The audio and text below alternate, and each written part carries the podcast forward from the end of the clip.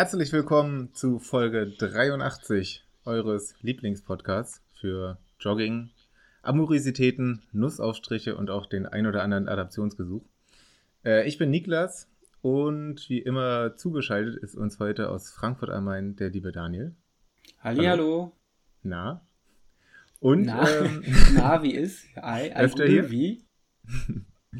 Und äh, wir sind heute aber auch nicht alleine, sondern haben uns tatkräftige Verstärkung zugeschaltet aus Düsseldorf. In unserem kleinen Nachmittagskaffee-Kränzchen ist mit dabei die liebe Rebecca. Hallo. Schön, dass du da bist. Ähm, kannst du dich, wie wir das bei Gästen immer so machen, nach der äh, großen LLE-Tradition, dich einmal ganz kurz vorstellen und uns erzählen, wer du so bist, was du so machst? Ja, also äh, genau, Rebecca, ich bin 29 Jahre alt inzwischen und äh, bin inzwischen gar keine Düsseldorferin mehr, äh, sondern ja seit eineinhalb Jahren in einem schönen Essen im Ruhrgebiet gelandet. Entschuldigung, wirklich, wirklich recht. Aber ach, das ist so nah beieinander und ich bin auch noch gerne in Düsseldorf, so ist es nicht. Okay. genau, ansonsten äh, ja, mache ich gerne Sport, eigentlich den lieben langen Tag lang ganz gerne wenn das äh, die Arbeit nicht immer verhindern würde. Und äh, genau, freue mich jetzt äh, sehr hier zu sein und ein bisschen mit euch zu quatschen. Das freut uns auch. Ähm, wie bist du denn zum Sport gekommen? Bist, machst du das schon immer? Ähm, ja, also ich habe früher, ähm, wurde ich, darum, meine Eltern haben gesagt, irgendeinen Verein darfst du dir aussuchen und dann ist es halt doch der Mannschaftssport eigentlich geworden und ich habe dann mit Feldhockey angefangen. Ich glaube, ich war so fünf Jahre alt, so genau weiß ich das auch nicht mehr und ähm, dann ist es eigentlich ziemlich lange dieser Mannschaftssport geblieben, wo ja immer Laufen dann auch ein bisschen dabei ist. Und ähm, erst recht spät, also eigentlich so, boah, paar, 2015 habe ich dann eigentlich erst angefangen so mit, mit Laufen, muss man sagen. Genau, dazwischen ist dann nochmal gewechselt von Feldhockey zu Fußball und da war ich dann auch schon 16. Da habe ich dann, also hatten wir auch schon so ein bisschen Lauftraining mit dabei.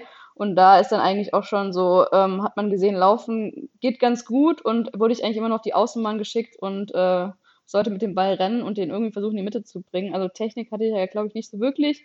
Aber äh, genau, so die Freude zum Laufen ist dabei auf jeden Fall aufgekommen und wir hatten dann auch schon äh, so bei der, ähm, also in der Schule hatten wir immer so ein Laufevent quasi, Altstadtlauf hieß das und da ähm, konnten wir quasi irgendwie unsere Note ein bisschen mit ausbessern. Und das sind eigentlich auch so die ersten Aufzeichnungen, wo ich so an einem Laufevent mal teilgenommen habe. Mich würde ja mal interessieren, wo läuft man mehr beim Feldhockey oder beim Fußball? Ich würde so mm. intuitiv fast schon sagen beim Feldhockey, oder? Boah, das ist eine gute Frage. Also habe ich mir. ja, also die Sache ist, die Feldhockey haben wir natürlich am Anfang erstmal auf sehr kleinen Feldern gespielt. Da geht es dann erst so in der Jugend dann auf die, aufs große Feld und dann ist es eigentlich auch genau gleich groß wie ein Fußballfeld. Ähm, aber man ist ja immer nur mit neun Spielern auf dem Feld, also müsste man dementsprechend auf jeden Fall eigentlich mehr laufen, denke ich mal. Aber ja. Ja dafür, dafür ist, man, ist man mit Schläger bewaffnet, damit kann man dann auch jegliche Laufarbeit wieder ausgleichen. genau. Ja, doch, da gab es auch schon ein bisschen, ein bisschen Blutreaktion dazwischen mal, ja. ja, interessant, äh, dass, dass, dass so viele Leute doch tatsächlich vom, vom vom letztendlich vom, vom Fußball so in den Laufsport reingerutscht sind. Was waren so, was waren so nach deinem ersten Einstieg, um, äh, wo du gesagt hast, du hast die Aufzeichnung, äh, um deine Note zu verbessern, was waren so die ersten Laufevents, ähm, an denen du dann teilgenommen hast, nicht nur für die Note, sondern auch für dich selbst und äh, warum und, und, und wie, wie, wie, wie bist du in, tiefer in diesen Läuferstrudel reingerutscht? Ja, also damals, also bestimmt nicht nur für die Note. Also wir haben da diesen Altstadtlauf, konnte man schon als Kinder teilnehmen. Nur Aufzeichnungen gibt es wirklich erst irgendwie seit 2007 da im Internet zu finden. Ähm, von dem her, also das hat mir schon, schon auch Spaß gemacht und als dann irgendwie, ähm, ja, also es ist dann so, dass ich dann auch mal freiwillig äh, außerhalb vom Fußballtraining laufen gegangen bin, so diese so eine Runde bei uns zu Hause. Ich komme ursprünglich aus äh, Konstanz am Bodensee und äh, wenn ich jetzt so diese Runde laufe, dann ist auch eigentlich ganz schön zu sehen, äh, wie klein die war damals und wie viel Freude ich trotzdem daran hatte, äh, da äh, quasi so einen Ball zu laufen. Und ähm, ja, dann ist es eigentlich wirklich eine sehr lange Zeit, muss man sagen, gestockt. Da bin ich eigentlich immer nur so, ja, freizeitmäßig mal so gelaufen, aber ich kann mich irgendwie nicht so richtig erinnern. Das ist dann halt erst eigentlich angefangen damit wieder, dass ich ähm, dann in den Triathlonverein gegangen bin. Und das ist dann eigentlich so ein Sprung von mehreren Jahren, also als ich zwei, 2015 bin ich dann äh, in einen Verein gegangen, also nach den ersten paar Jahren im Studium, wo ich eigentlich fast gar keinen Sport gemacht habe, ähm, ist es dann dazu gekommen, eigentlich bin ich da dann reingerutscht über ähm, die Mutter von Julius, meinem Mann, äh, die macht das schon recht lange und ähm, die hat mich dann da so, so ein bisschen reingeritten, weil sie meinte, schwimmen kannst du, das habe ich irgendwie, hat mir zum, für die Abi-Note äh, beigebracht. Äh, Radfahren habe ich immer so im Fitnessstudio ganz gern gemacht, so Cyclingkurse und das Laufen war halt immer so, so hier dabei und ähm, muss dann aber sagen, das Laufen ist dann eigentlich so das gewesen, was eigentlich so, ist halt am unkompliziertesten. Das hat man irgendwie am einfachsten umsetzen können. Man hat da immer schöne Strecken sich suchen können und äh, das war eigentlich so das, wo man dann direkt so die Ver Verbindung hatte. Ähm, und äh, ja, genau, das ist dann eigentlich auch so geblieben. Stell mir vor, dass das ein krasser, krasser Kulturschock ist, wenn man so als ersten äh, Sportverein dann in, die, in, diesen Ausdauersport so auf, in so einen äh, Triathlonverein reinrutscht, oder? Oder ist, ist das gar nicht so? Äh, oder du, du kannst ja mal mit Vorurteilen aufräumen, weil man hat ja so dieses klassische, oder was heißt Mann, ich will nicht generalisieren, ich sage einfach mal, ich habe dieses klassische Bild im Kopf von diesem überdurchschnittlich gut äh, mit Equipment ausgestatteten und betuchten ähm, Triathleten oder Triathletin, ähm, die mit riesigen Plastikkisten voller Equipment zu jedem Training erscheinen äh, und kein Fahrradfahren, das günstiger ist als 2000 Euro. Und jetzt kommst du und räumst mit diesen Vorurteilen auf oder sagst, nee, war alles genauso und das, ich habe mir wahnsinnig schwer getan, in diesen Triathlonverein reinzukommen. Ja, also ich, ich muss sagen, ich bin da eigentlich, vielleicht habe ich auch einen guten äh, Triathlonverein erwischt, also ich muss sagen, ich bin da echt gut aufgenommen äh, geworden, äh, aufgenommen worden und ähm, ja, war eigentlich so, dass ich da primär am Anfang wirklich nur zum ähm, Schwimmen- und Lauftraining gegangen bin. Zum Radtraining habe ich mir noch nicht so richtig getraut. Das liegt dann vielleicht an diesen äh, mehrere tausend Euro Maschinen, die da manche ähm, mitbringen. Ich hatte da mein, ähm, das war von einer, irgendwie über eine Bekannten, ein ähm, gebrauchtes Rennrad ähm, mir ergattert und wollte halt erstmal, wie gesagt, einen, einen Wettkampf machen, schauen, ob mir das Spaß macht. Ich hatte auch noch keine ähm, Uhr oder sonstiges. Ähm, also war da noch wirklich sehr, sehr blauäugig rangegangen und ähm, war dann diesem Verein und das Schwimmen, das Laufen hat mir mega Spaß gemacht. Waren super nette Leute dabei. Und ähm, ja, dadurch, dass ich da, wie gesagt, äh, dann noch nicht so in Kontakt gekommen bin mit, beziehungsweise ich war halt selbst eigentlich auch, ich hatte keine Ahnung, was ein gutes Rad ist und was eine gute Ausrüstung ist. Deswegen habe ich das gar nicht so hinterfragt. Und ich hatte auch noch nicht diesen quasi ähm, das, was du sagst, dass du quasi ähm, das Bild von Triathleten so hast, das hatte ich halt noch überhaupt nicht. Jetzt äh, habe ich das erst so alles so mitbekommen, wie das so sich so gestaltet, aber das war damals noch nicht so, was da eigentlich dann auch von Vorteil war. Hm. Stimmt eigentlich, wenn man da so äh, relativ blauäugig reinrutscht, äh, wobei blauäugig gar nicht negativ gemeint ist. In, in diesem Fall ja im Gegenteil vo vollkommen unvoreingenommen. Ähm, dann ist das wahrscheinlich sogar die deutlich bessere, bessere Erfahrung. Ähm, würdest du das anderen auch so empfehlen, wenn sie sagen, äh, sie, sie kommen so in den Ausdauersport rein und haben Interesse an Triathlon, ähm, sich einfach an einen lokalen Triathlonverein zu, ähm, zu wenden? Oder glaubst du, dass es einfacher ist oder besser ist, selbst erstmal äh, eigene Baby-Steps zu unternehmen? Ja, also ich ich denke mal, beide Wege sind, sind gut und sind auch möglich. Also vor allem heute jetzt mit, sagen wir mal, YouTube und im Internet, wo man eigentlich alle Informationen ähm, auch gut finden kann, ist das äh, sicher auch so möglich. Also ich fand es halt wirklich gut, um einfach so vor dem ersten Wettkampf einfach so meine ganzen Fragen zu stellen zur, zur Wechselzone, zu wie, wie geht das quasi, äh, was muss man alles mitnehmen, pipapo, das hat sich eigentlich ähm, dann da schon ganz gut angeboten, dass man da einfach so ein bisschen mitgenommen wurde und ähm, eigentlich alle Fragen stellen konnte. Ähm, aber ansonsten äh, denke ich, dass da, dass da beide Wege vollkommen ähm, gut gehen. Hm. Ich glaube, ich glaub, das ist tatsächlich ein, ein wichtiger Punkt, wo, wo, du, wo du sagst und ich gerade drüber nachdenke. Ähm, weil äh, als, als Läufer oder Läuferin ist es ja relativ, vermeintlich relativ simpel, weil du hast halt nur die eine Sportart und du musst zwischendurch nicht wechseln. Aber wenn ich mir jetzt drüber nachdenke, was so alles in so einer Wechselzone passiert, ähm, ich glaube, ich wäre ganz schön, schön aufgeschmissen und ähm, ich glaube, gerade äh, auf, den, auf den kürzeren Distanzen, du, du korrigierst mich, wenn, wenn ich da falsch liege, dann kann man, wenn man ambitioniert ist, wahrscheinlich in der Wechselzone ganz, ganz schön Zeit liegen lassen, oder? Ja, kann man ähm, auch auf jeden Fall, aber ist natürlich auch eigentlich überhaupt nicht tragisch. Also ich, das, da war dann vielleicht schon recht früh klar, dass ich dann irgendwie doch so schon wettkampforientiert bin, weil ich mir das irgendwie dann auch recht wichtig war, dass dann auch der erste Wettkampf gleich irgendwie, Ahnung, nicht, nicht perfekt ist, aber irgendwie doch flüssig ineinander läuft und ich quasi dann so damit zufrieden bin.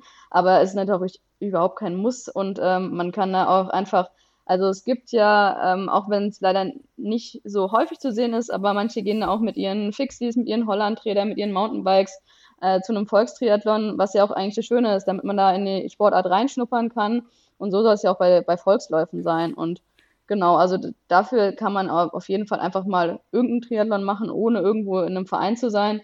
Mir war es einfach auch nur mir jetzt sehr geholfen, vor allem fürs Schwimmtraining auch, muss ich sagen, und auch fürs Lauftraining, dadurch, dass ich keine Uhr hatte hatte ich eigentlich auch nie Tempotraining gemacht oder sonstig irgendwie spezifisch was gemacht. Und da war das dann eigentlich schon eine, eine gute Hilfe, da mal auf einer Bahn zu laufen und dann auch eigentlich so, ja, ein bisschen äh, Vorgaben zu bekommen, was das Training angeht.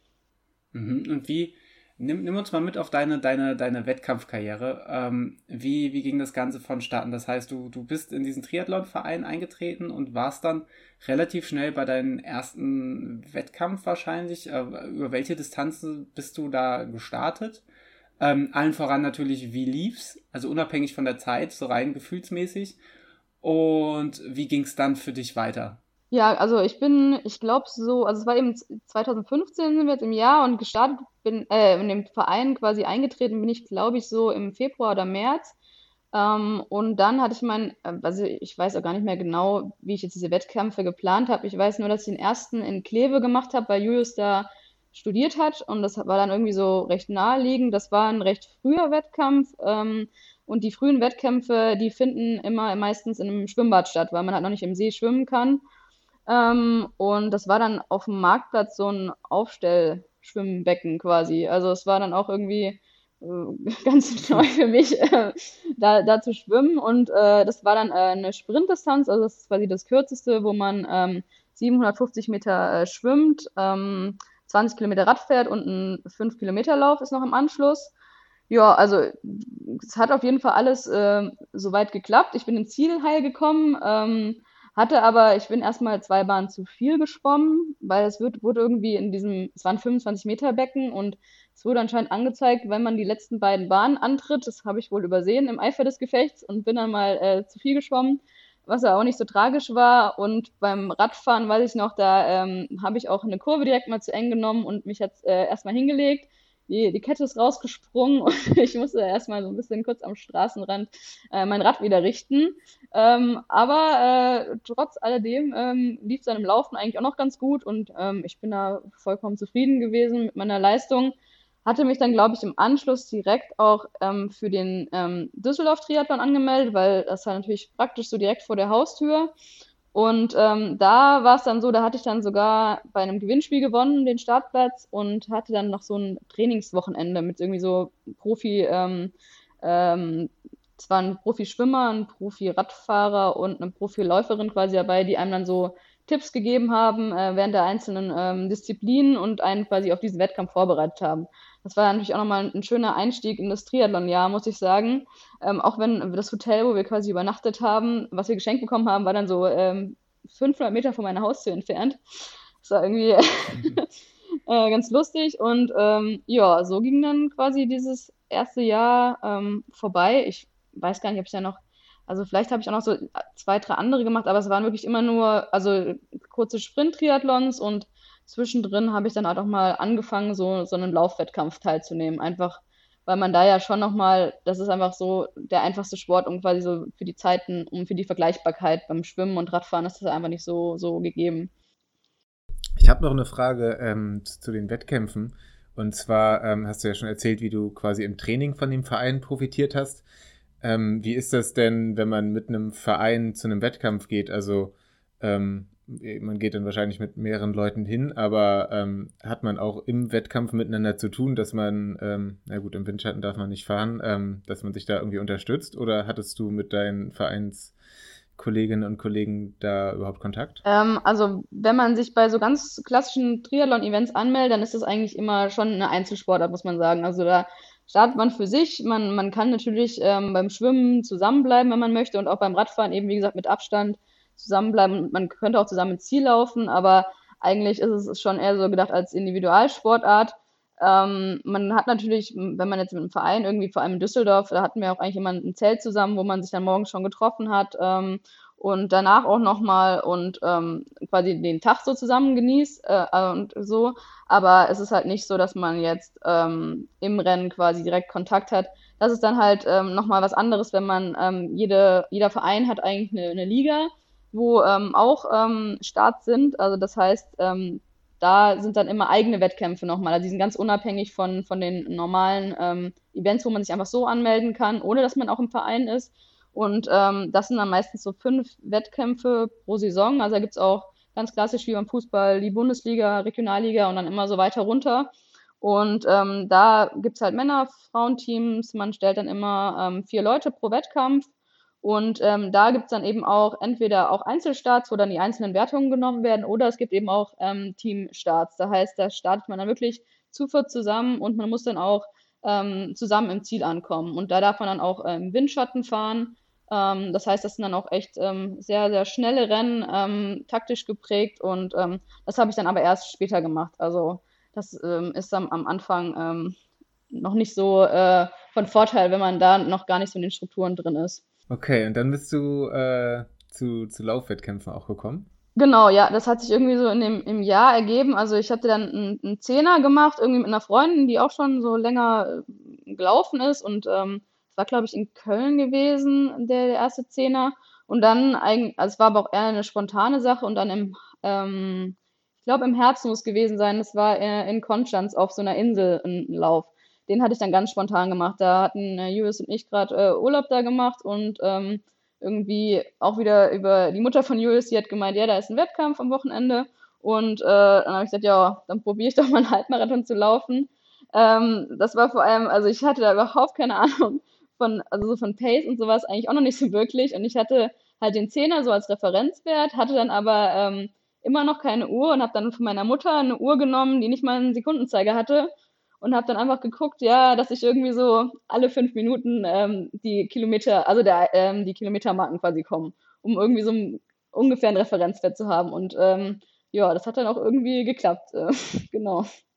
Ich weiß nicht, ob ich das schön oder äh, ver verrückt finde. Wahrscheinlich eine Mischung aus beiden.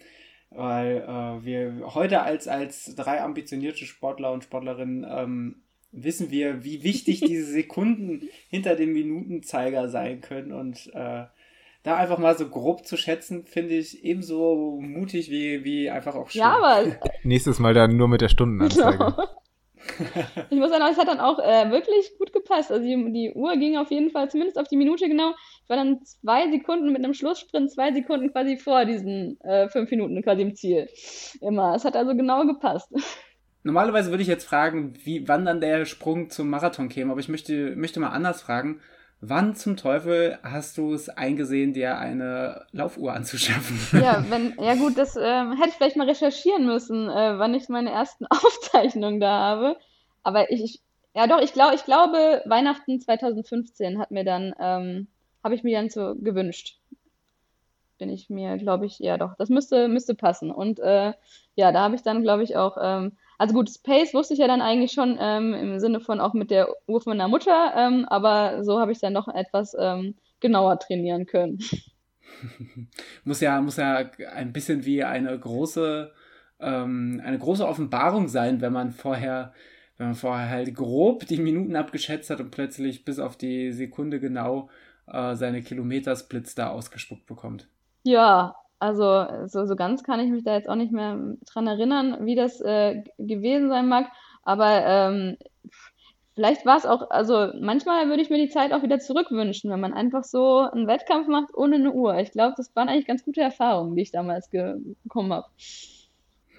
Kann man, es ist ja so, so verrückt, weil eigentlich hindert einen daran ja nichts. Also eigentlich könnten wir alle mal sagen, wir lassen die wir lassen die Uhr daheim und starten. Ähm, gut, natürlich abhängig davon, ob man das auch, auch wirklich will, aber ich sag mal, bei so einem Volkslauf, äh, was hat man zu verlieren, außer dass man sich vielleicht wahnsinnig überpaced am Anfang. Ähm, aber ich glaube, das wird nicht passieren. Ich glaube, wahrscheinlich würde man würde ich, glaube ich, eher, eher zu langsam anlaufen und hinten raus mich wundern, dass ich noch so viel Luft habe. Echt? Oh, ich glaube, ich, ich, also ich, ja, ich müsste auch mal wieder probieren wahrscheinlich, aber ich bin da doch schon der Typ, der einfach, wenn ein Startschuss ertönt, äh, dann renne ich einfach los und das äh, leider eigentlich immer zu schnell. Dann äh, machen wir mal den, den Schritt weiter. Äh, du bist von dem Halbmarathon ohne Uhr, bist du dann mit Umwege über Weihnachten und dann tatsächlich auch einem, einem äh, taugbaren Messinstrument, bist du dann auch tatsächlich weitergekommen auf dem Marathon. Wie, äh, welcher, welcher Marathon war das und äh, wie, wie erging es dir? Äh, ja, das ist dann so, ein- so ein Sprung noch von, von drei Jahren. Also ich äh, habe das dann echt lange aufgebaut und eigentlich war auch eigentlich äh, mein Ziel, so Marathon, eigentlich nie so, der Wunsch so groß, äh, weil ich eigentlich diese kurzen Distanzen noch schon immer sehr gemocht habe und auch beim Triathlon eigentlich nie so gedacht habe, ich will jetzt mal irgendwie was Längeres machen wie eine Mittel- oder Langdistanz, weil ich einfach dieses kurze, knappe und dieses Wechseln auch mir, mir sehr gefallen hat. Ähm, ja, aber dann ist es natürlich so irgendwie über, über die Läuferszene, über Podcasts etc. hat man dann doch äh, gemerkt, wie viele, wie viele schöne Stadtmarathons es gibt und äh, dass das doch irgendwie fast alle machen und dann will man halt einfach mal die Erfahrung machen. Und ähm, genau, dann ist es, ähm, habe ich mir so selbst überlegt, ich ähm, mag eigentlich überhaupt nicht in der Hitze laufen. Dann mache ich doch einfach im Winter einen Marathon und äh, es ist dann der äh, Two Rivers Marathon in, ähm, in Holland geworden. Also der Ort heißt, glaube ich, Zaltbommel. Das ist eigentlich so ein mini kleines äh, Dorf und wir waren auch nur 200 Starter.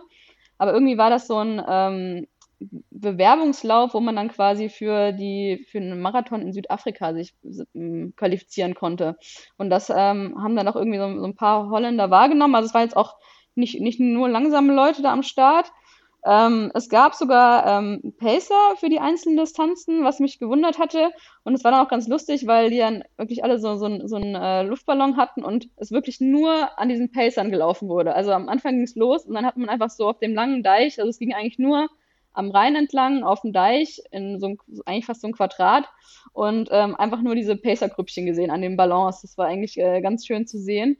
Und ähm, ja, die Vorbereitung darauf lief eigentlich ganz gut. Also das im Winter, das hat mir auch echt ähm, zugesagt. Am Tag selber war es dann doch, muss man sagen, schon, schon sehr kalt. Ich glaube, ich hatte so viel Kleidung an wie im Training nicht davor gehabt. Ähm, was jetzt vielleicht auch im Nachhinein nicht, nicht die beste Entscheidung war, weil es ja dann doch ähm, recht schnell warm wird. Aber es war auch gut windig so auf dem Deich und ähm, es ging eigentlich alles ähm, also es, die Sache war halt die, ich hatte auf einem Plan trainiert von, ähm, von den lieben Freunden von Bewegt und ähm, wusste aber eigentlich bis zum Start nicht, ähm, welche Zielzeit ich so ins Auge fassen soll und habe mich dann ganz kurz am Start vom Lauf für einen der beiden Ballons quasi entschieden. Also die waren so in Viertelstundentakten, ähm, waren die quasi verteilt.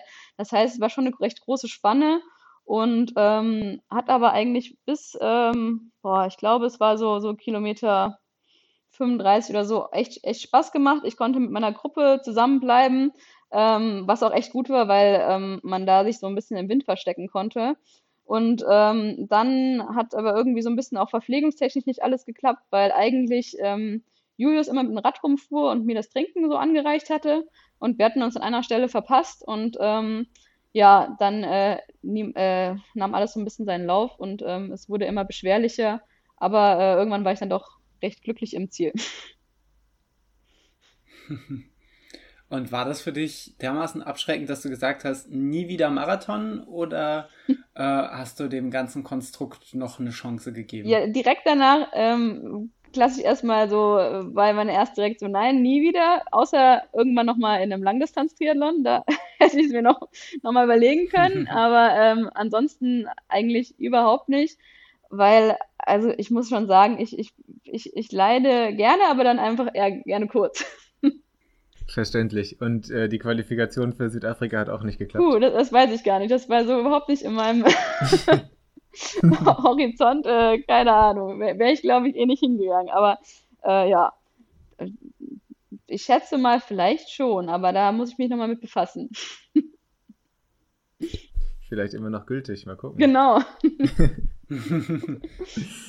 ähm, welche Lehren hast du denn dann daraus gezogen in den Monaten danach? Ähm, also wie hast du dann weiter trainiert oder ge gewettkampft? Also erstmal war da, war da ziemlich lange Pause, weil ähm, ich leider, also ich bin nicht krank in den Wettkampf gegangen, aber ich war schon recht äh, so ein bisschen angeschlagen die Woche davor. Wie so klassisch ist, irgendwie im Tapern war ich so ein bisschen, ähm, ja, ich hatte da gerade äh, mein, mein praktisches äh, Jahr gemacht im Krankenhaus und ähm, da ging auf jeden Fall die, die Grippewelle gerade richtig rum. Und ähm, dann war es leider so, dass es mich danach so richtig, richtig erwischt hatte. Und ich dann erstmal ähm, vor fast, glaube ich, zweieinhalb Wochen ähm, ähm, krank war. Und äh, dann hatte sich noch irgendwie an meinem Fuß irgendwas entzündet, auch wahrscheinlich im Wettkampf selber. Ähm, und war dann erstmal recht lange außer Gefecht. Und dann habe ich aber eigentlich in dem Jahr, glaube ich, primär nur noch ähm, so ein bisschen wieder Triathlon gemacht. Ähm, genau. Und aber läuferisch war dann eigentlich erstmal äh, gar nicht so viel geplant. An der Stelle ähm, eine Frage, die ich später gestellt hätte, aber die möchte ich sehr gerne vorziehen. Äh, und zwar ähm, bist du ja Ärztin und äh, dementsprechend doch äh, viel ents entsprechenden äh, Krankheitserregern und Risiken ausgesetzt. Ähm, was macht es gerade in so einer, in so einer direkten Wettkampfvorbereitung oder in so einer Tapering-Phase mit einem? Weil, also ganz offen, ich bin so jemand, ich sitze dann im Büro und potenziell jeder Mensch ist dann erstmal, äh, wie, wie, wie in Corona-Zeiten ja jetzt allgemein üblich, jeder Mensch ist erstmal potenziell mein Feind. manchmal neige ich dann auch so, die Leute äh, leider Gottes so zu behandeln. Äh, wie geht man damit um, wenn man, wenn man ja aus beruflichen Gründen gar nicht anders kann? Ist das ein Thema für dich gewesen oder ähm, ja, oder halt äh, eben nicht?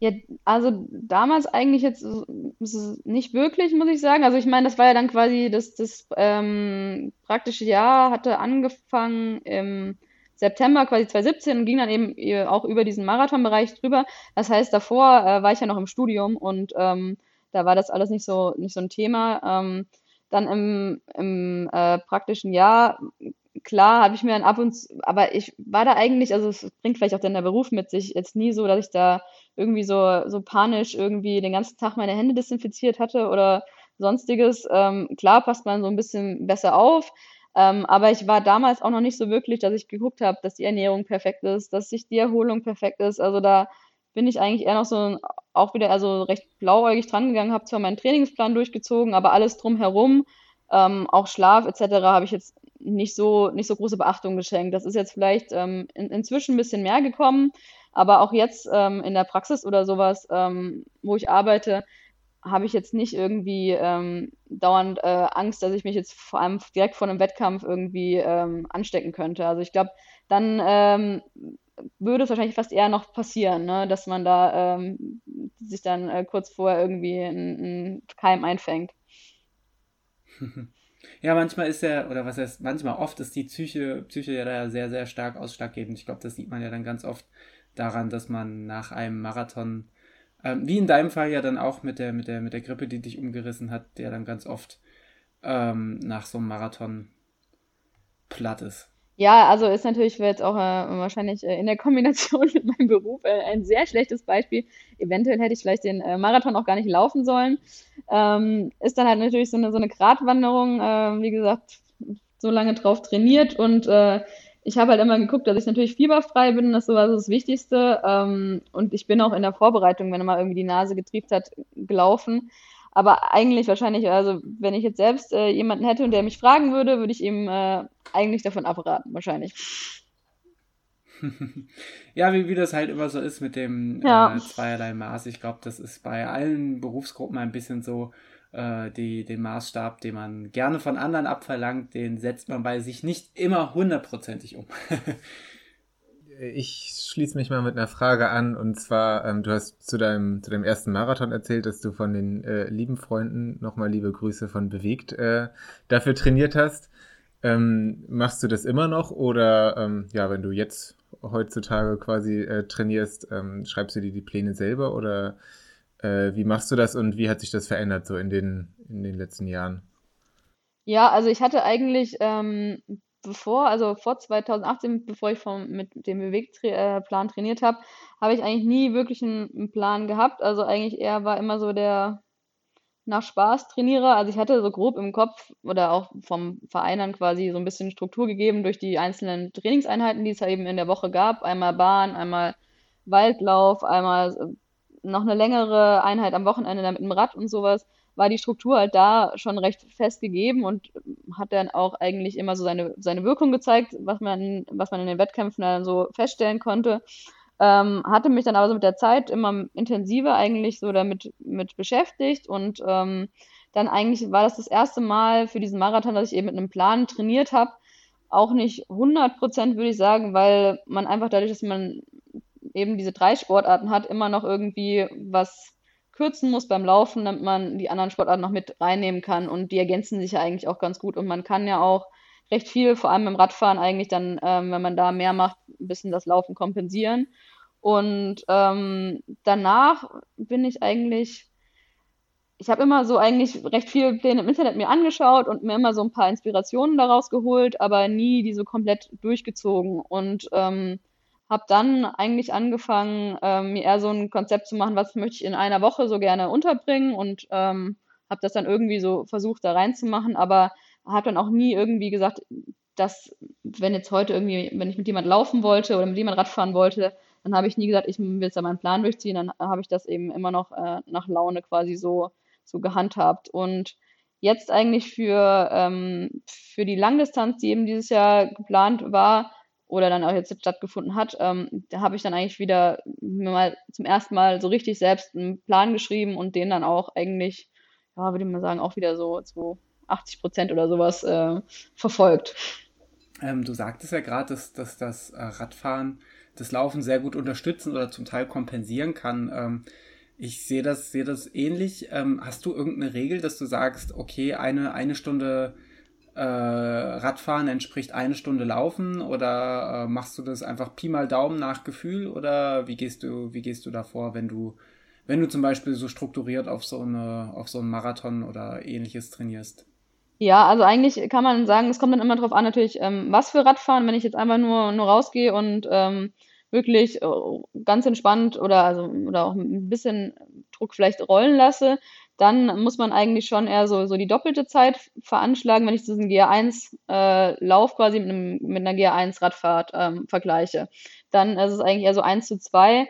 Wenn ich jetzt irgendwie aber eine, im Fitnessstudio Spinning eine Stunde mache oder auch auf der Rolle quasi so ein Programm fahre mit ein bisschen mehr Intensität, da kann man dann eigentlich auch schon eher so von, von, von 1 zu 1 sprechen, dass man das so umsetzen kann. Also so habe ich es eigentlich gehandhabt. Ne? Das ist ja, macht ja jeder äh, individuell, aber das hat für mich eigentlich immer ganz gut funktioniert. Und da ist es mir aber jetzt auch nie auf die, die Minuten genau angekommen. Also ich finde, da ist eigentlich Sport ist Sport. Wenn man ein bisschen irgendwie äh, sich betätigt und schwitzt, dann ist, äh, kann man das eigentlich immer schon ganz gut so, äh, so nehmen.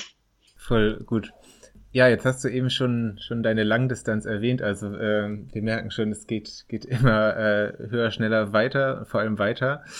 Genau, du hast dich entschieden, dieses Jahr eine Langdistanz zu machen. Ähm, was ist, was fand vorher noch so an, an Wettkämpfen statt und wie, wie war das Verhältnis zu Laufsport und Triathlon sonst so im, im letzten, vorletzten Jahr? Wie hat sich das entwickelt?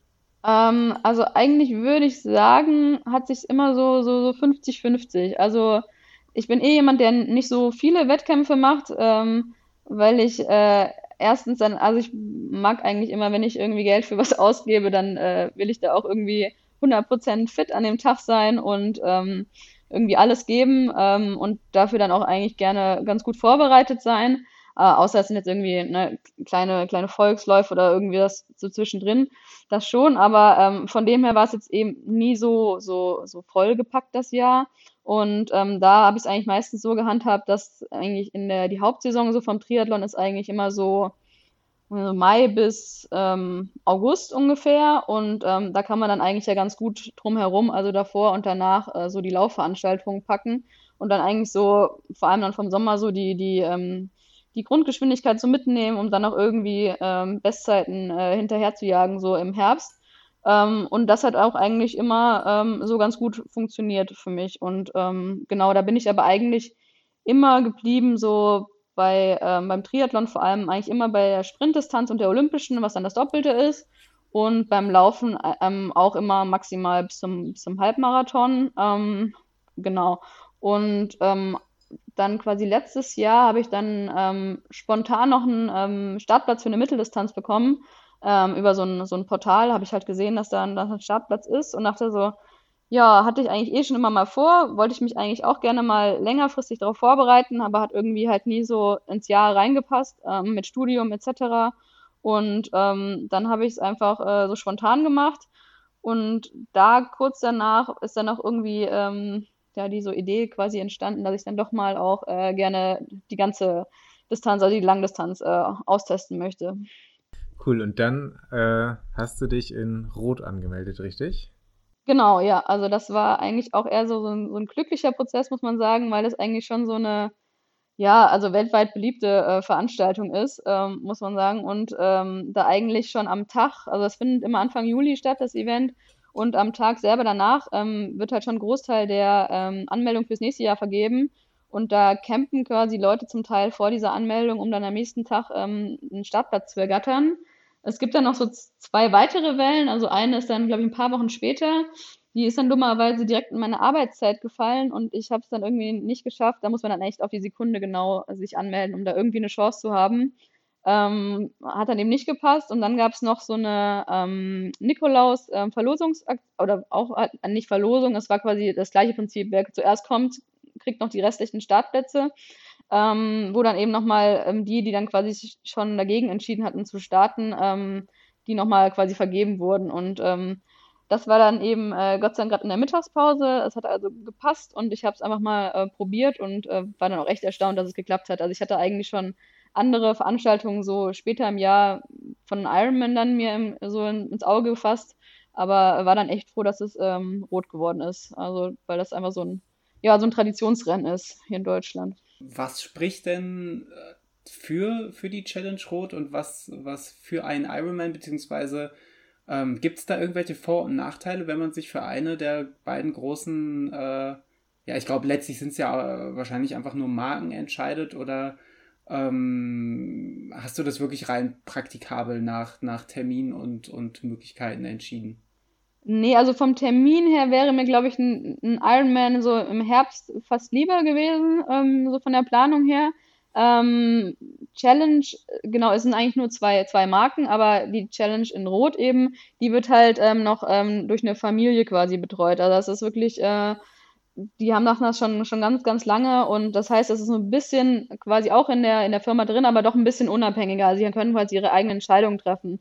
Und so war es eben auch mit der Absage. Ähm, durch Corona konnten die halt recht früh sagen, ja, wir haben handhaben das so, ähm, dass ihr quasi ähm, auf nächstes Jahr, wenn ihr wollt, könnt umbuchen, ähm, dass wir das Startgeld erstatten können. Ähm, also es gab halt mehrere Optionen. Die gibt's halt bei Ironman zum Beispiel nicht. Also da ist jetzt auch, also das ist quasi, sonst ist das natürlich kein Problem, aber jetzt durch Corona ist dann vielleicht der Unterschied noch ein bisschen größer geworden, dass da eigentlich ähm, bei Ironman wirklich nur diese Umbuchungen möglich sind. Dann zwar nicht nur aufs nächste Rennen irgendwie, sondern auch irgendwie auf andere Rennen. Ähm, aber ähm, es war dann irgendwie doch alles sehr verwirrend und hat dann auch, äh, glaube ich, schon inzwischen zu Rechtsstreit geführt.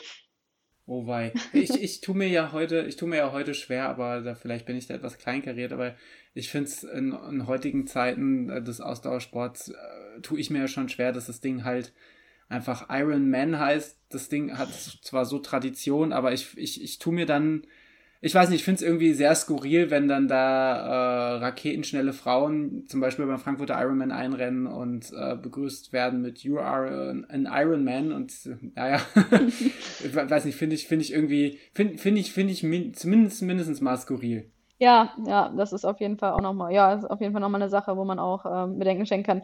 Ähm, mit auch ganz vielen anderen Problemen, die auch mit der Firma so einhergehen, aber ähm, ja, dadurch, dass es halt wirklich so ein krasses Monopol ist und auch wenn man jetzt diesen Wunsch hat, irgendwie mal nach Hawaii zur Weltmeisterschaft zu kommen, dass dann nur darüber geht, ist dann, äh, ja, leider ist man da so dann fast ein bisschen, bisschen gezwungen. Ähm, bevor wir auf deine Langdistanz eingehen, überspringen wir den Punkt, äh, weil ich es ganz spannend finde. Hast du denn Ambition, irgendwann mal äh, auf Hawaii zu starten? Ähm, oh, ich bin da immer, wie gesagt, auch äh, recht hin und her gerissen. Also irgendwie ist der Wunsch da. Andererseits denke ich mir auch so für eine ähm, so eine Sportveranstaltung um die halbe Welt zu reisen, Ähm, finde ich auch so ein bisschen schwierig. Würde ich dann vielleicht eher verbinden, dass ich da auch wirklich äh, einen sehr, sehr großen Urlaub mit äh, also da machen kann. Und dann würde ich das aber auch, wenn, glaube ich, erst ähm, in die sehr, sehr ferne Zukunft mal versetzen. Vor allem deswegen auch, weil ähm, man da auch schon jetzt, also in einer aktuellen Altersklasse, doch echt sehr gute Zeiten vorweisen muss, die ich bestimmt mit jetzt ein paar Jahre gezielten Training ähm, eventuell hinbekommen würde. Ähm, aber ähm, da ich jetzt auch mich nicht sehe, jedes Jahr ein bis zwei Langdistanzen zu machen, ähm, sondern auch, ähm, glaube ich, eher wieder die kürzeren Distanzen sehr schön finde und da wieder äh, durchstarten möchte, denke ich, dass es eher so ein Ziel für die weite Ferne mal ist. Sehr spannend. Äh, da, da halte uns auf jeden Fall auf dem Laufenden. Ähm, beziehungsweise wir, wir, wir werden unsere Social Media Headhunter darauf ansetzen, dich äh, bei Instagram und Co. weiter äh, auszuspionieren und zu verfolgen, um herauszufinden, wann wir äh, dich im Fernsehen auf Hawaii sehen. Ja, wir kommen als ähm, Presseteam mit. Oder so, das wäre das wär, das wär mir sogar noch lieber. Ähm, kommen wir zurück ins, ins Hier und Jetzt. Ähm, du hast ja dann tatsächlich äh, die Absage, dich von der Absage der Challenge Rot nicht weiter irritieren lassen äh, und hast dich dazu äh, aufgerafft, quasi die Challenge Rot, äh, ich glaube Challenge Rot at Home hast du das Ganze tituliert ähm, und durchgezogen. Ähm, wir haben in viele Fragen, weil ich glaube, der, der logistische, organisatorische Aufwand vergleichbar mit, ich laufe einfach mal einen Marathon in Frankfurt am Mainufer. Äh, ich glaube, der, der, der, der Unterschied da ist dermaßen immens und enorm, dass ich es mir kaum vorstellen kann. Ähm, ganz plump gefragt, was waren so die größten Herausforderungen hinsichtlich Verpflegung, hinsichtlich Streckenwahl, die vor dieser Challenge Rot at Home äh, aufkamen? Ja, also ich würde mal gar nicht sagen, wenn man das jetzt ganz einfach äh, handhabt und sich irgendeinen See aussucht und dann einfach irgendwie ins Blaue fährt, bis man 180 Kilometer zusammen hat und dann ähm, quasi danach noch den Marathon läuft, auch ob jetzt, wenn, wenn man da nicht so wählerisch ist mit der Strecke ähm, und dann quasi alles selbst mitnimmt, was man so braucht, dann ist, glaube ich, die Planung gar nicht mal so groß. Aber ähm, ich hatte halt irgendwie schon den Wunsch, das so ein bisschen wettkampfnah äh, zu gestalten und wollte dann quasi eigentlich auch gerne eine Strecke haben, also vor allem bei einer Radstrecke, ohne Ampeln, dass man da quasi auch wirklich nicht äh, halten muss und diese 180 Kilometer durchfahren kann. Und das war eigentlich so auch das, äh, das Schwierigste an der, an der ganzen Gestaltung. Also ich hatte ähm, erstmal natürlich die Location an sich. Ähm, da gibt es ja einfach sehr, sehr viele Seen, die, die halt zur Auswahl stehen. Man muss dann halt gucken, dass halt irgendwie dann eine Radsch- und eine Laufstrecke so um den See herum ist, die dann auch so ganz gut ist. Äh, Franzi hatte mal den, den Biggesee dafür vorgeschlagen und das hatte ich mir auch mal angeguckt, aber ähm, das war dann, dann einfach, da kenne ich mich zu, zu wenig aus. Also da hätte ich halt dann mehrere Male auch hinfahren müssen, was jetzt auch nicht direkt um die Ecke ist. Und äh, das fiel dann also relativ schnell äh, auch wieder ähm, aus dafür, zumal da auch ja dann doch sehr, sehr viele Höhenmeter auf mich gewartet hatten. Also ich hatte da mal so ein bisschen an Radstrecken rumprobiert und äh, ja, das hätte mich dann, äh, wäre sicher auch schön gewesen, aber hätte mich vielleicht auch äh, dann direkt ins Nirvana befördert. Ähm, genau, aber dann ist es ähm, schlussendlich ähm, ein See ähm, an der Duisburger Seenplatte geworden. Und ähm, da konnte ich dann einfach so verbinden mit meinen Trainingsfahrten, da mal so ein bisschen die, die äh, Radrouten auszuchecken und ähm, zu gucken, dass ich da dann irgendwas zusammenschustere. es ist dann schlussendlich so eine, so eine 18-Kilometer-Runde geworden, was jetzt natürlich dann äh, nicht so viel ist dafür, dass man äh, insgesamt 180 Kilometer fahren muss. Aber ähm, immerhin ohne Ampeln, das war ja das, was ich wollte. Es war dann auch ein bisschen kurvenreicher als gedacht. Also man konnte jetzt nicht nur quasi, wenn man so lange Rennrad fährt, dann hat man ja quasi diesen ähm, Aero-Lenkeraufsatz, wo man ja eigentlich am liebsten die ganze Zeit drin liegt, um ähm, mit recht wenig Watt rumfahren zu können. Ähm, das hat dann natürlich nicht ähm, 100% auf dieser Strecke geklappt, aber ähm, das war dann eben so ein paar Abstriche, die man machen musste. Dafür ähm, konnte ich halt alle 18 Kilometer ähm, an der, an der Verpflegungsstelle äh, vorbeifahren und äh, mich dann da mit Getränken und Essen versor zu versorgen zu lassen. Und ähm, an der Seenplatte selbst gibt es dann auch ähm, mehr als genug Laufstrecken. Also die Laufstrecke war dann eigentlich das äh, geringste Problem. Da habe ich dann eigentlich nur geguckt, dass es irgendwie ähm, eine kleine Runde ist, die äh, weitestgehend im Schatten ist. Ähm, und ähm, dass man da dann auch eben gut parken kann, weil Julius hat dann quasi meine mobile Wechselzone gespielt. Heißt, er ist quasi vom Schwimmen ähm, zum ähm, Radfahren gegangen. Also da war dann nochmal ein anderer Parkplatz ähm, wo ich die Runden gedreht habe. Und dann ist er quasi zum, zum Laufen auch nochmal zu einem anderen Parkplatz gefahren und hat dann da ähm, die, die Wechselzone aufgebaut und ähm, meine ganzen äh, Utensilien da quasi von, von A nach B transportiert. Und äh, wie hast du dir deine Verpflegung so geplant? Ähm, hast du das, hast du wahrscheinlich alles vorher getestet und nichts neu, äh, neu ausprobiert, aber ähm, ja, kannst du uns da ein bisschen erzählen, was du so dabei bzw. bei Julius gebunkert hast? Ja, also das war vielleicht auch der, der Vorteil, dass es dann kein, kein richtiger Wettkampf war. Äh, ich, Gels sind eigentlich so, die, die nehme ich eigentlich schon seit Jahren. Also ich mag keine äh, normalen Gels, das sind halt so ein bisschen Isogels, so ein bisschen flüssigere, also dass man die halt gut runterbekommt. Und äh, das war eigentlich so der, der, das Hauptnahrungsmittel für den Tag.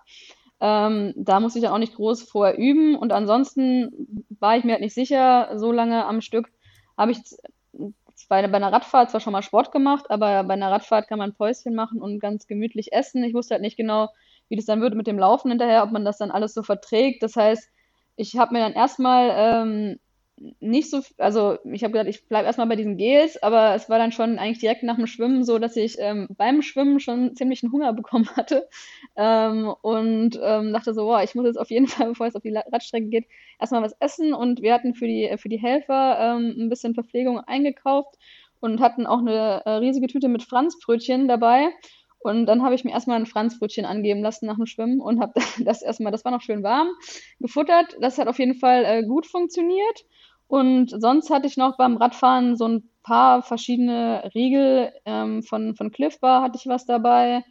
Und ähm, so ein paar von diesen Cliff Shots, also, äh, oder nee, Blocks heißen die, glaube ich, diese ähm, Gummibärchenartigen Teile. Die habe ich dann zum Teil noch genommen und ähm, habe eigentlich aber eher beim Radfahren so, sagt man eigentlich, die ersten paar Stunden kann man da eigentlich noch essen, was man will, weil man das eigentlich noch ganz gut verdauen kann. Und ähm, später wurde es dann auch echt ziemlich äh, warm und schwül. Da habe ich dann auch eigentlich nur noch flüssig äh, Sachen zu mir genommen. Da hatte ich auch gar keine Lust mehr, was zu essen. Und beim Laufen dann eigentlich genauso. Da war dann primär die, die, die Kühlung wichtig. Also da hat ähm, dann jemand aus dem Support-Team mir äh, von der Tankstelle Eiswürfel geholt und dann habe ich mich eigentlich stetig nur mit Eiswürfeln gekühlt und ähm, die ganze Zeit quasi ähm, ja, was gab's, da gab es Gels nicht mehr so wirklich, hatte ich keinen Bock mehr drauf, weil ich beim Radfahren, glaube ich, schon, ich glaube, so 15 Stück hätte ich zu mir nehmen sollen, sind es, glaube ich, nicht ganz geworden. Ähm, und dann beim Radlaufen hatte ich da keine Lust mehr drauf. Also es war dann irgendwie so, so irgendwie, ähm, habe ich mich dann irgendwann gefreut, als ich dann Cola trinken durfte. Also ich muss sagen, wenn es dafür Franzbrötchen gibt, dann äh, sollte ich vielleicht irgendwann auch mal mit dem Gedanken einer Langdistanz spielen. Ähm, es war einfach Wahnsinns, äh, Wahnsinnsleistung und Wahnsinns, äh, ja, einfach, einfach Wahnsinns Wahnsinn. Ich, ich, weiß gar nicht, wie ich das beschreib, äh, weiter, weiter beschreiben soll. Ähm, ich finde es äh, finde es einfach super gut. Was die Frage, die sich mir stellt, was ich mir noch weniger vorstellen kann, als wenn man so ein privates, großes Laufprojekt hat, ähm, wie schafft man es, da irgendwie fokussiert zu bleiben und das das durchzuziehen, weil ich, also ich, ich kann mir schon, ich habe nicht die Erfahrungswerte, aber ich kann mir schon vorstellen, dass das alles auch einfach erheblich mehr wehtut, als wenn ich nur laufe oder nur Rad fahre oder meinetwegen nur sehr, sehr lang schwimme. Wie, wie geht man damit um? Ja, das würde ich, glaube ich, gar nicht mal so sagen, dass das eine einzelne Disziplin mehr wehtut, weil man ja sich eigentlich so immer auf die nächste Disziplin schon freuen kann. Und wenn es dann bei der einen Disziplin wehtut oder langweilig wird, ähm, weiß man schon, gleich kann man wechseln. Also, also das Schwimmen ist eh eigentlich so, so meine Lieblingssportart. Das heißt, äh, das habe ich eigentlich sehr genossen, so die, die äh, Stunde zehn morgens da im, im, im See. Da ist Julius auch freundlicherweise mit mir geschwommen, äh, weil sonst ich bin zwar, äh, schwimme zwar gerne äh, in Seen im Wettkampf und so, aber mit vielen anderen, aber alleine so ähm, ist mir das dann doch etwas ungeheuer. Und ähm, beim, beim Radfahren ist es dann einfach so, da wird es dann schon wirklich zäh, so ab, boah, nach vier, fünf Stunden war ich dann froh, dass ähm, mich dann auch ein paar Mal, also der, der Markus, ähm, ein Supporter, der auch den ganzen Tag dabei war und mich äh, quasi videografisch und fotografisch so ein bisschen festgehalten hat. Der ist dann mal eine Runde mitgefahren. Julius ist dann auch mal eine Runde mitgefahren. Das ist halt echt gut, weil das war dann einfach irgendwann wirklich richtig zäh. Und dann hat man sich aber einfach echt aufs Laufen gefreut. Und da ich da dann den meisten Support hatte an der Strecke und auch auf der Strecke die ganze Zeit dabei, ähm, war das dann auch einfach, also da sind die, die, die Schmerzen, die dann irgendwann kamen, äh, wurden eigentlich ganz gut so vom Support-Team so ähm, verdrängt oder beziehungsweise ich war einfach abgelenkt dadurch. Ja, die, die Bilder habe ich zumindest in, in diesem berühmten Internet gesehen, ähm, hauptsächlich von der, von der Laufstrecke, dass du da viele, viele tolle Menschen um, um dich herum äh, hattest. Ähm, wie sehr hat dich das bewegt? Weil wenn ich dran erinnere, ich war ja beim, beim äh, mich dran erinnere, ich war ja beim WHEW in der Situation, dass mich so viele tolle Leute äh, begleitet haben und das hat ja unterm Strich bei mir hat mich das ja fast oder hat mich sogar mehr bewegt als die Tatsache, das, das geschafft zu haben. Wie, wie ging es dir damit? Ja, auf jeden Fall. Also ich, ich war auch erstmal so hin und weg, äh, wie viele dann da wirklich äh, vor Ort waren und dann auch quasi, ich kam dann so aus dem Waldstück raus und ich bin die ähm, ersten zehn Kilometer quasi allein gelaufen und dann waren plötzlich eigentlich fast alle ähm, Supporter da und sind dann quasi, Julius hat das dann irgendwie anscheinend so ein bisschen aufgeteilt, dass dann jede Runde so ein paar Leute mit mir laufen und ähm, habe dann quasi rundum so gewechselt und das war einfach äh, wunderschön. Also ich habe am Anfang, glaube ich, noch mit denen etwas äh, geredet und ähm, später dann äh, haben dann nur noch die geredet, aber es war einfach trotzdem äh, perfekt, dass da um mich rum einfach nur noch gebrabbelt wurde und ich habe eigentlich davor mir auch, für, ich hatte mir natürlich für alles so, ein, so einen gewissen Zeitplan gemacht. Bei einer Langdistanz kann man nie wissen, wie es einem hinten raus geht.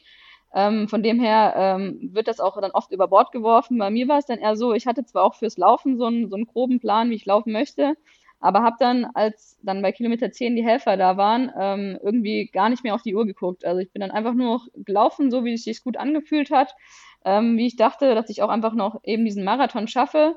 Und ähm, ich glaube, das war das Beste, was mir dann an dem Tag passieren konnte, weil ich dann einfach wirklich ähm, komplett durchlaufen konnte bis zum Ende. Ich hatte klar, so ein bisschen hat, war, hat die Hüfte gezwickt und hier und da, aber ich ähm, habe mich nie so, so gefühlt, als müsste ich jetzt irgendwie mich in die Ecke legen und es geht gar nichts mehr. Ähm, von dem her war das, glaube ich, so dann die, die beste äh, Pacing-Strategie.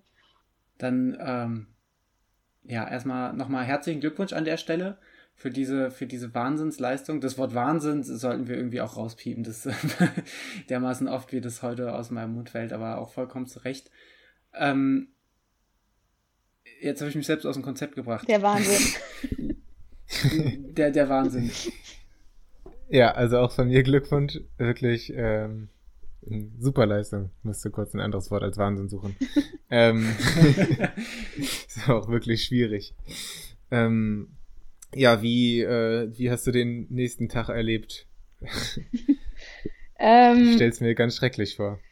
Den nächsten Tag, nicht den Tag selber. Ja, äh, der, der, der nächste Tag war eigentlich so mit, mit, mit viel Schlafen ähm, zugebracht, weil es in der Nacht natürlich nicht so gut ging, wie man das ja kennt nach so, so langen Sportereignissen.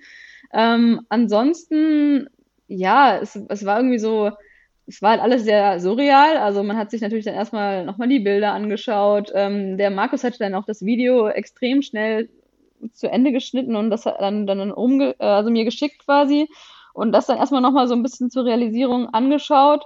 Ähm, aber so richtig klar wurde es mir eigentlich immer noch nicht so ganz. Ich habe dann ja den Tag, was habe ich sonst groß gemacht? Ich bin, glaube ich, sogar schwimmen gegangen, weil ich einfach dachte, das ist vielleicht das Sinnvollste, um so ein bisschen Laktat äh, loszuwerden. Und ich muss sagen, ich habe mich am nächsten Tag körperlich eigentlich ganz gut gefühlt, würde das aber vielleicht darauf zurückführen, dass einfach noch dieser Adrenalinrausch immer noch vorhanden war ähm, der auch echt noch einige Tage angehalten hat. Ähm, ich habe dann auch so ein bisschen, ein bisschen Sport gemacht, ähm, aber war natürlich überhaupt nicht so, so leistungsfähig, das ist ja klar. Ähm, die Erschöpfung ähm, kam dann eigentlich erst viel, viel später. So, also echt erst so jetzt im, im, mit Rückblick so ein paar Wochen danach. Hast du denn letzten Endes, ähm, jetzt wo du, wo du diese Langdistanz geschafft hast, ähm, hegst du da irgendeinen irgendein Groll oder Unmut oder, oder Wehmut trifft vielleicht eher äh, darüber, dass die Challenge Rot so nicht stattfand oder bist du viel eher zufrieden mit dem, wie es letztlich alles in einem gekommen ist? Ähm, also klar, so, so ein bisschen traurig bin ich natürlich, weil ich dieses, ähm, also ich war schon einmal vor Ort vor ein paar Jahren da und habe einfach dieses Feeling da mitbekommen, diese, diese Zuschauermassen und ähm, wie das da einfach so, so, so von, vonstatten geht, dieses familiäre Event. Ähm, das hätte ich natürlich schon gerne mal aus der, aus der ähm, Athletensicht so, so genossen, aber ich meine, das ist, geht ja nicht vorbei. Ähm, das werde ich ja nochmal ähm, irgendwann äh, eventuell dann auch vielleicht schon nächstes Jahr ähm, dann nochmal genießen äh, können. Und von daher war das jetzt so für die Premiere, muss ich sagen, eigentlich so eventuell fast besser als ein Wettkampf, weil einerseits ähm, hat das Ganze so ein bisschen den, den Druck rausgenommen, dass alles perfekt laufen muss. Und auf der anderen Seite hätte ich ja nie in einem Wettkampf so nah so viele Supporter direkt quasi bei mir gehabt. Auf der Strecke ähm, genau, dann dieses, diese ganze Erinnerung, da, äh, die ich da jetzt mit dem Video habe, das hätte ich ja auch so in einem Wettkampf gar nicht gehabt. Von dem her habe ich da jetzt eigentlich so an Gedanken viel schönere äh, ähm, Erinnerungen und ähm, ja, also insgesamt glaube ich eher fast positiv dem Ganzen gegenüber stimmt.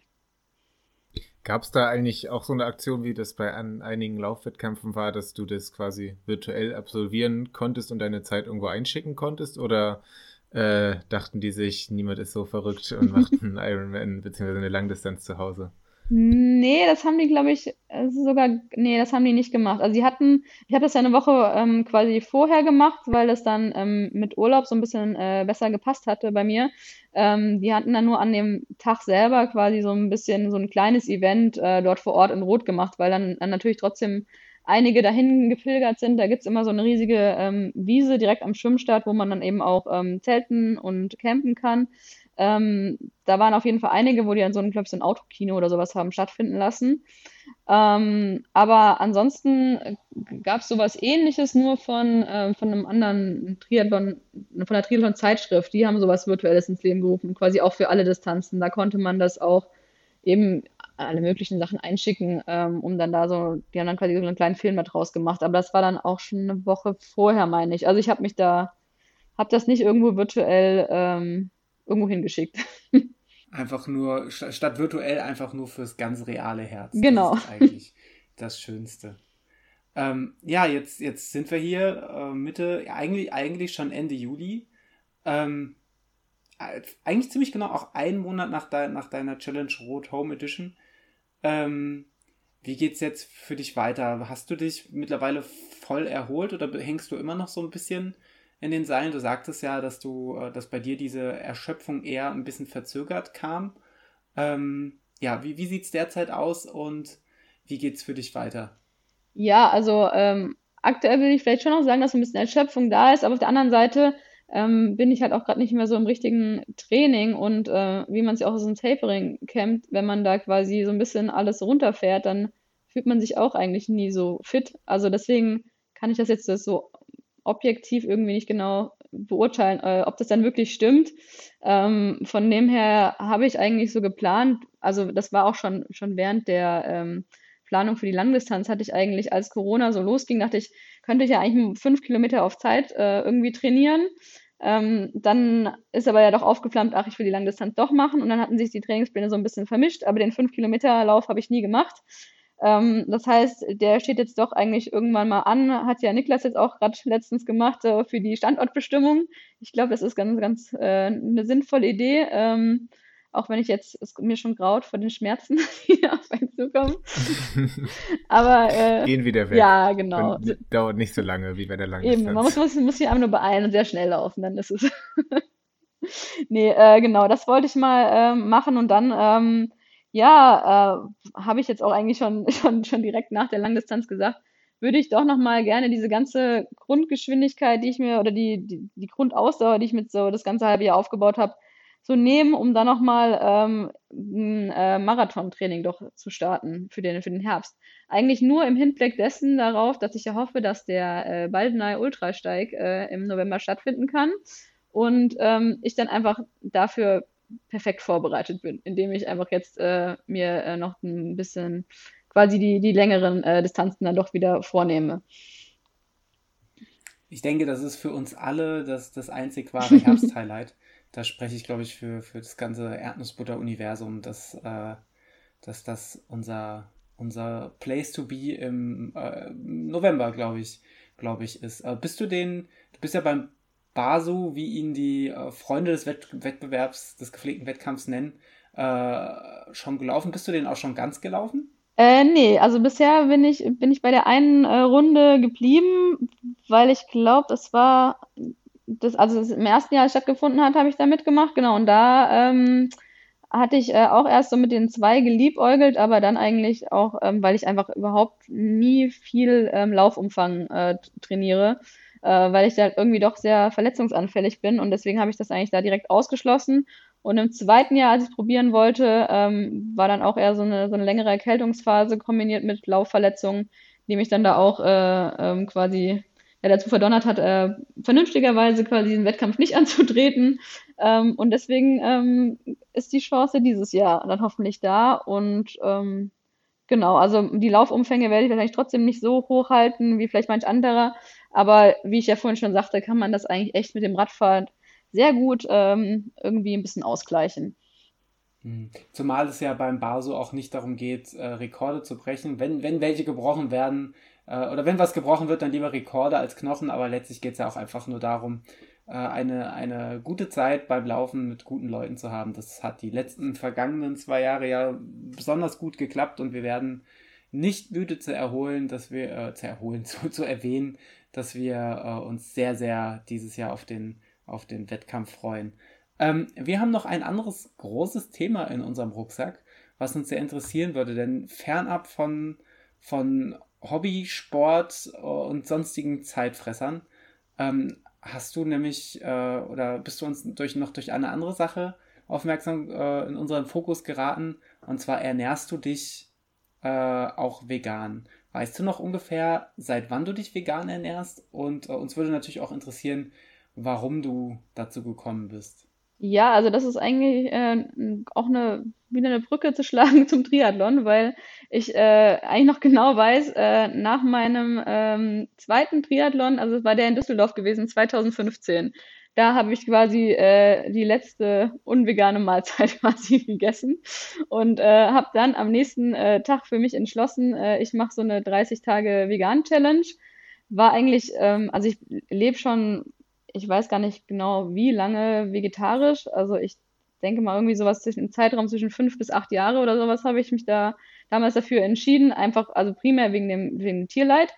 Ähm, und ähm, dann ist es irgendwie dazu gekommen, dass ich mich sonst eigentlich überhaupt nicht mit Ernährung äh, irgendwie auseinandergesetzt hatte und ähm, auch sonst vegan eigentlich überhaupt nicht im, auf dem Schirm hatte und dachte mit vegetarischem Essen ähm, tue ich schon alles für die Tiere, was ich quasi tun kann.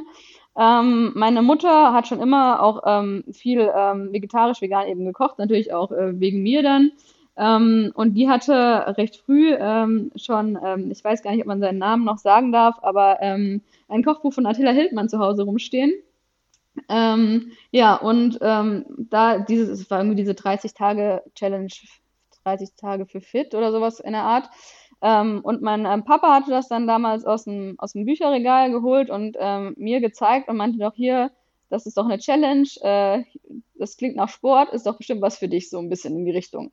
Und dann habe ich gesagt, ja, die Rezepte sahen ganz gut aus, probiere ich mal aus und ähm, habe das dann eigentlich wirklich nur so äh, wegen meinem Papa und weil ich gerne Challenges mache, ähm, so durchgezogen. Und in diesen 30 Tagen habe ich dann halt einfach irgendwie so viel dazu gelesen und bin dann auch schon auf irgendwie so ein, so ein veganes Sommerfest gegangen, ähm, dass ich dann dachte, ja, also eigentlich ist es ja ähm, doch ganz sinnvoll, ähm, auch noch ein paar andere äh, tierische Lebensmittel wegzulassen. Und ähm, da es mir dann super gut damit ging und ähm, äh, also ich würde sagen, nicht sagen, dass da irgendwie so ein Leistungssprung äh, zu verspüren war, aber ich hatte hatte keinen Unterschied zu vorher festgestellt. Von dem her äh, bin ich dann natürlich dabei geblieben, weil mich vor allem die ganzen äh, Argumente überzeugt hatten. Das heißt, du hattest danach keinen äh, ominösen Leistungseinbruch durch immensen Vitamin B12-Mangel, äh, Mangelernährung durch Pommesüberschuss äh, oder Aluhut äh, oder ein Aluhut, äh, mit einem Aluhut auf dem Kopf auf einer Hygienedemo. Nicht, dass ich das bemerkt hätte, aber es ist ja dann auch schwierig, wenn das alles eintrifft, ne? das selbst äh, so reflektiert zu bemerken wahrscheinlich noch. Ne? Aber nee, also ich, ich muss auch sagen, also äh, ich meine, ich habe äh, da ja dann auch schon zu dem Zeitpunkt studiert und ich habe mich aber trotzdem auch, äh, als ich dann vegan gelebt hatte, erstmal überhaupt nicht mit Ernährung auseinandergesetzt. Also ich habe zwar dann einfach nicht nur nach diesem Kochbuch, ich hatte ja dann quasi viel auch schon vegan unbewusst quasi gekocht davor. Von dem her war das dann eigentlich kein Problem. Ich hatte durch meine Mutter auch einfach schon, schon viel und gerne gekocht und immer ähm, frisch gekocht. Das war dann kein Problem, aber mit der Ernährung selbst hatte ich mich halt nie auseinandergesetzt, ob da jetzt irgendwelche Nährstoffe noch fehlen. Also ich kann mich auch gar nicht erinnern, ob ich am Anfang direkt B12 genommen habe. Ich weiß es nicht. Ähm, müsste ich, ähm, ja, hat ja auch so alles geklappt, aber ich denke mal, es kommt ja auch alles mit der Zeit und ist ja am Anfang auch nicht von Tag eins wichtig, dass man das zu sich nimmt. Äh, jetzt bist du ja beruflich bedingt ja auch in dieser Ärzte-Bubble zum Teil mit drin. Ähm, Gab es da irgendwie Kommentare oder hast du das einfach gar nicht thematisiert? Ähm, zu Beginn habe ich es eigentlich überhaupt nicht kommentiert und auch also nicht, nicht wirklich so offen gelegt. Also dass alle, dass ich vegetarisch äh, gelebt habe, wussten ja schon alle und war ja, ist ja auch irgendwie viel, viel anerkannter ähm, oder beziehungsweise äh, da stellt keiner doofe Fragen. Ähm, auch wenn ich eigentlich seit ich, also ich habe auch nie wirklich tierische, also ähm, Milchprodukte gegessen, viele. Und ähm, da hat sich auch noch nie jemand um meine Mangelerscheinung gekümmert damals. Von dem her ist es immer, immer alles so ein bisschen dubios. Und als ich dann, ähm, ich, ich denke mal, es hat mindestens ein Jahr gedauert, dass ich das dann ähm, so vielleicht auch so ein bisschen öffentlicher ge gemacht habe und dann auch so unter Freunden mal äh, ist dann irgendwann rausgekommen, natürlich an so Kochabenden und sowas. Ähm, aber es ist eigentlich schon, schon die haben sich, sie haben es jetzt nicht wirklich hinterfragt, muss man sagen. Also sie haben jetzt auch nicht irgendwie dem Ganzen kritisch gegenübergestanden oder gefragt, äh, ob ich da irgendwie Mangelerscheinungen von hätte, weil es wirklich einfach so ist, dass im Studium diese Ernährung einfach null eine Rolle spielt und äh, es wirklich eigentlich niemanden interessiert, was man so zu sich nimmt. Ähm, was natürlich auch ähm, ich sehr, sehr schade finde und ich finde, da muss ich auch viel im äh, Curriculum ändern. Ähm, nicht nur in dieser Hinsicht, äh, also nicht nur ähm, die, die vegane Ernährung, sondern einfach die Ernährung allgemein, dass da irgendwie so ein bisschen mehr der, mehr der Fokus drauf gelenkt. Oder nicht nur ein bisschen, sondern eigentlich sehr viel.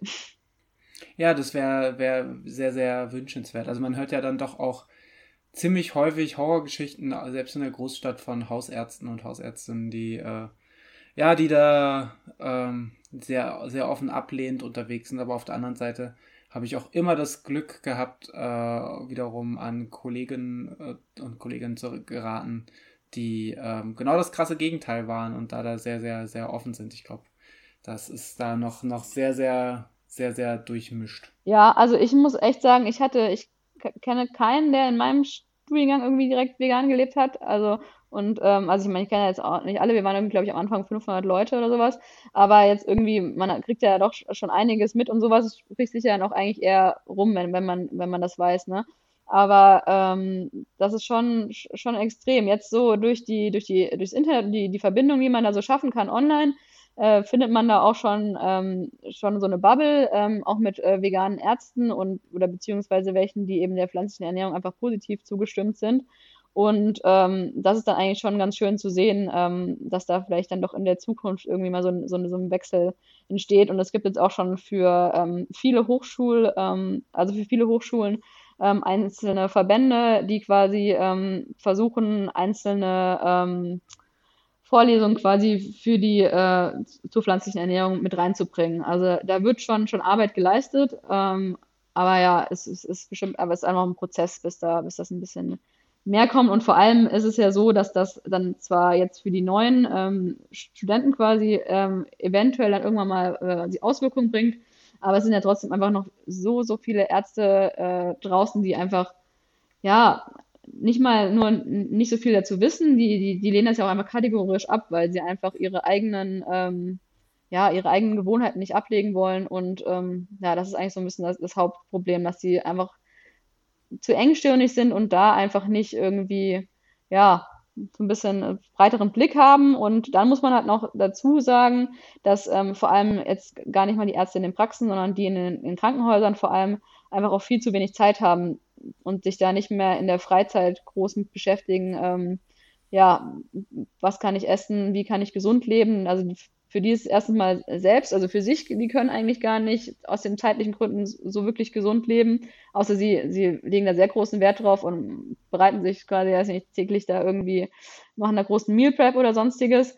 Ähm, aber auch äh, einfach für die Patienten so, dass sie quasi irgendwie mehr nachlesen könnten, sich noch weiter informieren könnten. Das ist eigentlich so ein bisschen das, was dann einfach im, im Klinikalltag so, so verloren geht und was halt eigentlich sehr, sehr schade ist. Mhm. Kann ich mir, äh, kann ich mir zumindest äh, ein bisschen abstrahiert sehr, sehr, sehr gut vorstellen. Ähm, und ich glaube, da, da bedarf es schon ein, ein enormes, ein großes Eigeninteresse, sich da reinzufuchsen. Ähm, wovon dann natürlich letztlich dann auch die, die Patienten ganz klar profitieren. Ja, also bei mir war es ja auch eigentlich nur, nur Glück, dass ich quasi, also beziehungsweise eher durch Zufall, dass ich da so, so reingestolpert bin. Na, also es hätte ja auch sein können, dass ich das da auch bis zu, bis heute äh, nie, was mich dazu, also ja, man muss ja quasi irgendwie so den, den, den Kontakt dazu zu finden. Ne? Und dann muss natürlich noch das Interesse dabei sein, dass man sich so ein bisschen mehr informiert. Aber ähm, ja, das ist dann quasi so, so, so ein bisschen schwierig, da die, die, den, den Eintritt quasi erstmal so reinzufinden. Ne? Was uns noch brennt auf dem Herzen liegt, und ähm, dann bist du eigentlich auch schon aus dieser äh, äh, wie sagte ich, unfassbar? Nee, ich, ich weiß wahnsinnig. nicht, relativ wahnsinnig aus diesem wahnsinnig schönen äh, Fragerunde entlassen. Ähm, und zwar haben wir uns gewundert, du wirkst äh, sowohl in dein, deiner, dein, deiner, deiner Social Media Timeline als auch bei Strava und überall, wo man dich findet, immer wahnsinnig äh, motiviert und man hat das Gefühl, selbst wenn du gerade eben im fokussierten Training auf eine Langdistanz ist, äh, hat man bei dir das Gefühl, du trainierst nicht nur gefühlt jeden Tag, sondern du bist auch immer wahnsinnig motiviert und gut drauf. Ähm, die Frage, die sich uns stellt, ist das tatsächlich so? Hast du auch mal Scheißtage? Äh, und generell, woher nimmst du deine augenscheinlich so große äh, Motivation? Okay, dass das so wirkt, ist ja, ist ja interessant mal von außen zu hören. Ähm, ja, ich denke mal, das ist so das klassische Social Media Phänomen wahrscheinlich. Äh, wie man da äh, so wirkt. Aber ähm, nee, also bei mir ist das auch auf, auf keinen Fall so. Da sind äh, genug schlechte Tage dabei oder wenn irgendeine Einheit nicht läuft, nehme ich mir das schon doch manchmal echt zu sehr zu Herzen, muss ich sagen, und bin dann auch äh, gut mal äh, ein paar Tage schlecht gelaunt davon, ähm, was dann ja auch wieder eigentlich äh, nicht, nicht so sein sollte und man eigentlich ähm, auch da mal ähm, dann gucken sollte, dass das eigentlich nicht äh, so zu, zu Regel wird. Aber ähm, ansonsten auf, auf lange Sicht ähm, muss ich sagen, ähm, wenn mir so ein Trainingsplan Spaß macht, dann kann ich mich damit auch echt gut motivieren. Ich, bei mir ist es so, ich brauche einfach wirklich viel, viel Abwechslung. Also ähm, da, das mache ich mir dann halt einfach selber. Ich schreibe mir einfach kuriose Einheiten irgendwie in den Plan und schaue, dass es ähm, abwechslungsreich ist.